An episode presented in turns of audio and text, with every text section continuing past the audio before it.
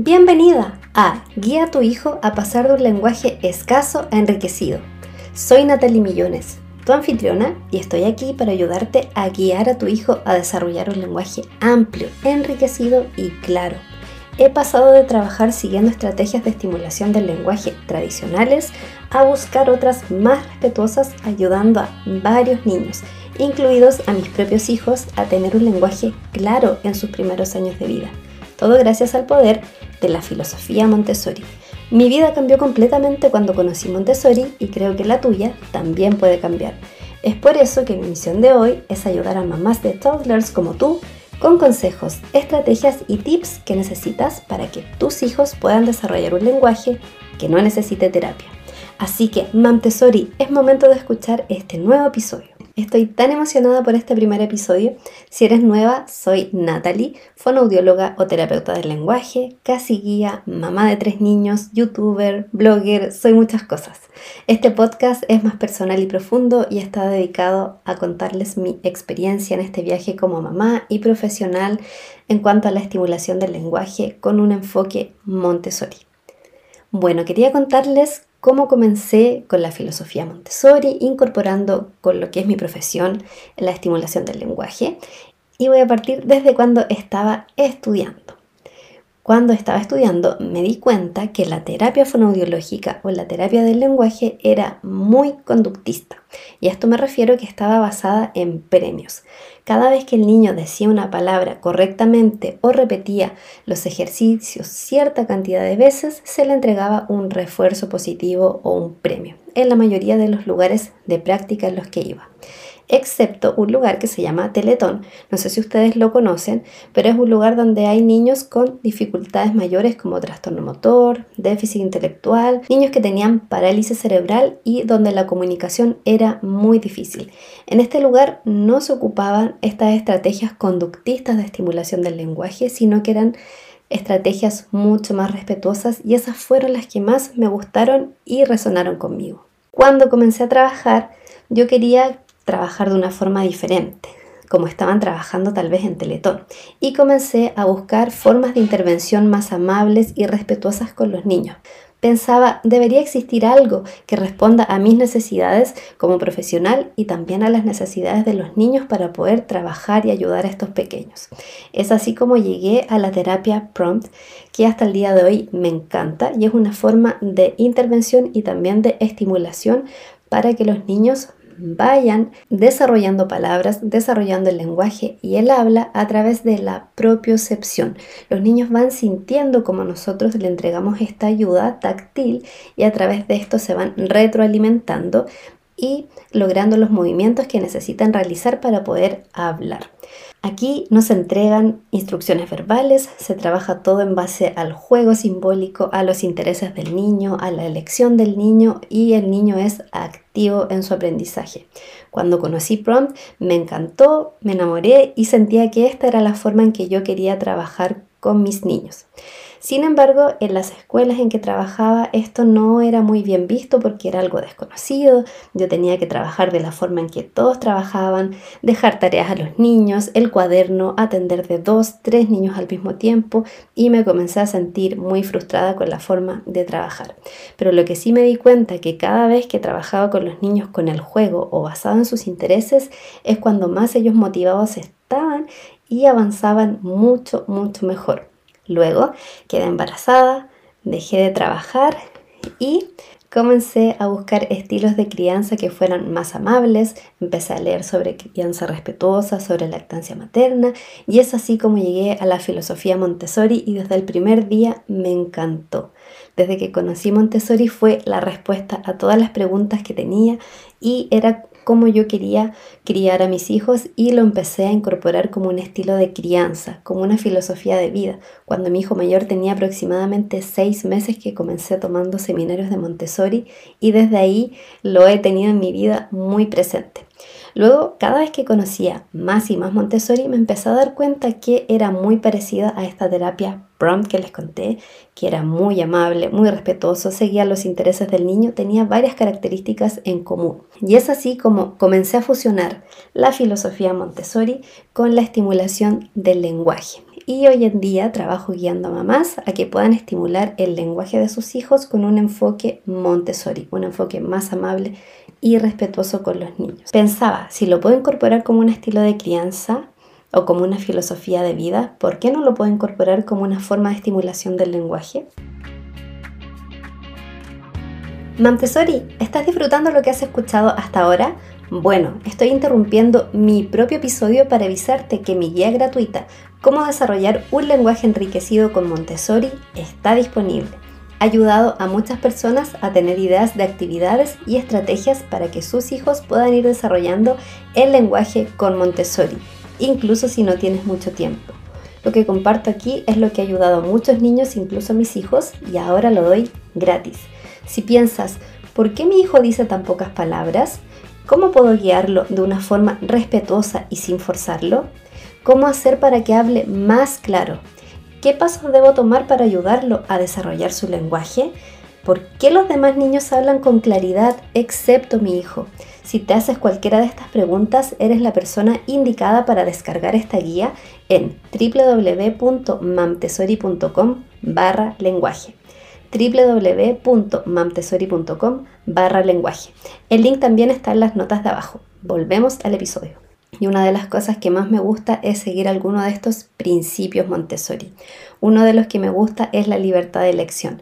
Si nosotros le entregamos a nuestros hijos la libertad de trabajar con un material en particular o con un juguete en particular, las neurociencias nos dicen que cuando el niño se siente involucrado en sus decisiones es cuando más aprende si tiene esta libertad de movimiento, porque sabemos que el niño mientras más se mueve, más aprende, si le permitimos esta libertad de movimiento, el niño va a adquirir lenguaje de mejor manera que en comparación a un niño que no se mueve. Lo otro importante en Montessori es no corregir y muchas veces los papás caemos en esto y les sugiero que por favor no lo hagan de estar diciéndole al niño, repito otra vez, no te entendí, habla más lento, no te entiendo, etcétera, sino más bien modelar intentar entender qué nos está diciendo en este contexto que estamos y entregarle el modelo correcto. Si estamos en el campo, por ejemplo, y el niño dice osa, yo le digo, ah, tuviste una mariposa y puedo modelar cuál es la palabra correcta sin necesariamente corregir. Lo otro importante, los premios y los castigos. Como les contaba, en la fonobiología o en la terapia del lenguaje tradicional se usaba mucho entregar stickers y premios a los niños y el castigo sería como decir esto no se dice así o lo dijiste mal. Y con Montessori no entregamos ni premios ni castigos. La satisfacción del niño es interna. Que él se pueda comunicar de manera efectiva, hacerse entender, va a ir aumentando su autoestima y su autonomía. El niño no necesita ni premios ni castigos. Y lo otro importante es no entregar instrucciones verbales. En Montessori también. Las presentaciones de las actividades se hacen sin decir instrucciones verbales. Simplemente se hacen. Es más movimiento, más acción y menos dicción. Hacemos y no decimos nada o casi nada, a no ser que lo digamos después como el modelado, como les expliqué anteriormente. Entonces, trabajando con esto, con la estimulación del lenguaje, con un enfoque Montessori, me empecé a dar cuenta de lo felices que estaban los niños. Y así es como creé Montessori Academy. Y cuando trabajaba con las familias, vi los avances que tenían los niños y la satisfacción que tenían cada una de las familias. Y las cosas que funcionaron es trabajar las áreas de Montessori. Por ejemplo, el área sensorial, el área de vida práctica, la misma área del lenguaje. Trabajar estas áreas para favorecer el desarrollo del lenguaje les ayudó mucho.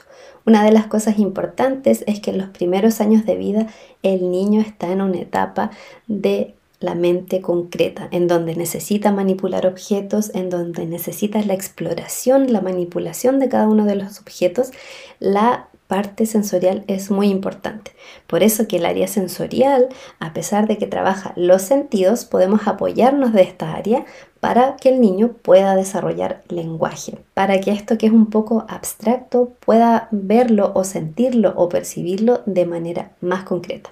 Por ejemplo, cuando trabaja con los cubos de la torre rosa, este material tiene una cierta presentación que su objetivo es que el niño logre discriminar visualmente por tamaño o por peso pero podemos usar este mismo material y darle un enfoque de lenguaje y enseñarle al niño, por ejemplo, cuál es grande, cuál es pequeño. Y que tome estos dos cubos y a través de la manipulación, de la experimentación con sus manos, con su cuerpo, que logre distinguir estas diferencias e incorporarlo en su vocabulario pasivo, en cómo el niño va comprendiendo el mundo.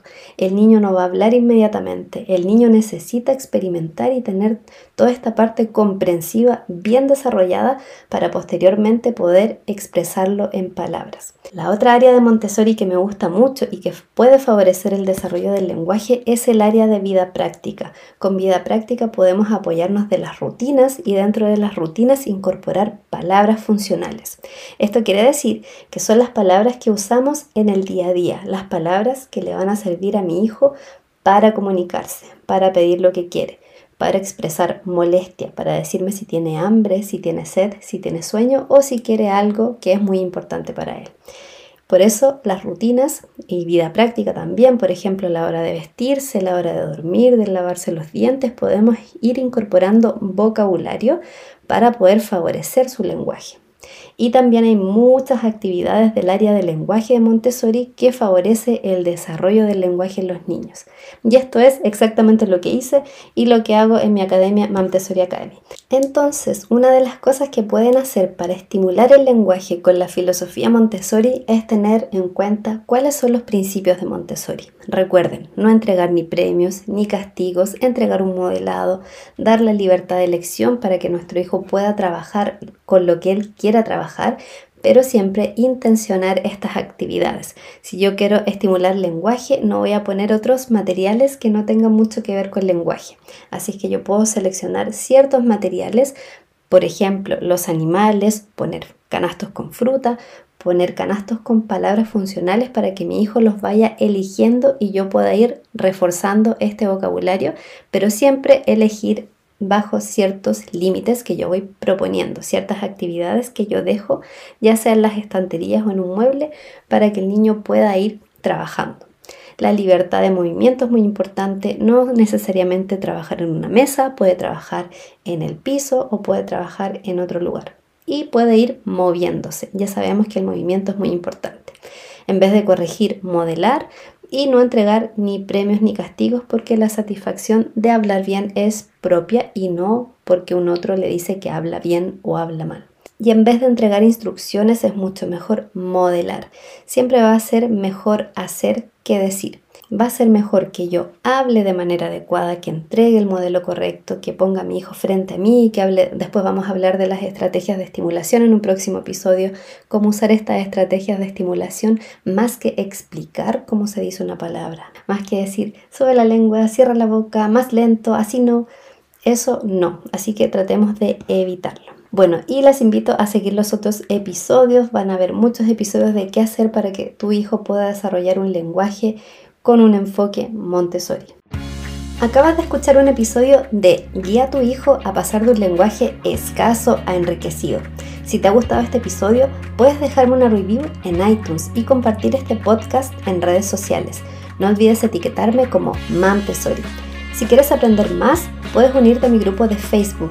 Guía a tu hijo a pasar de un lenguaje escaso a enriquecido para que puedas conectarte con otras mamás de toddlers hasta la próxima y sigue guiando a tu hijo a explotar y desarrollar un lenguaje que no necesite terapia.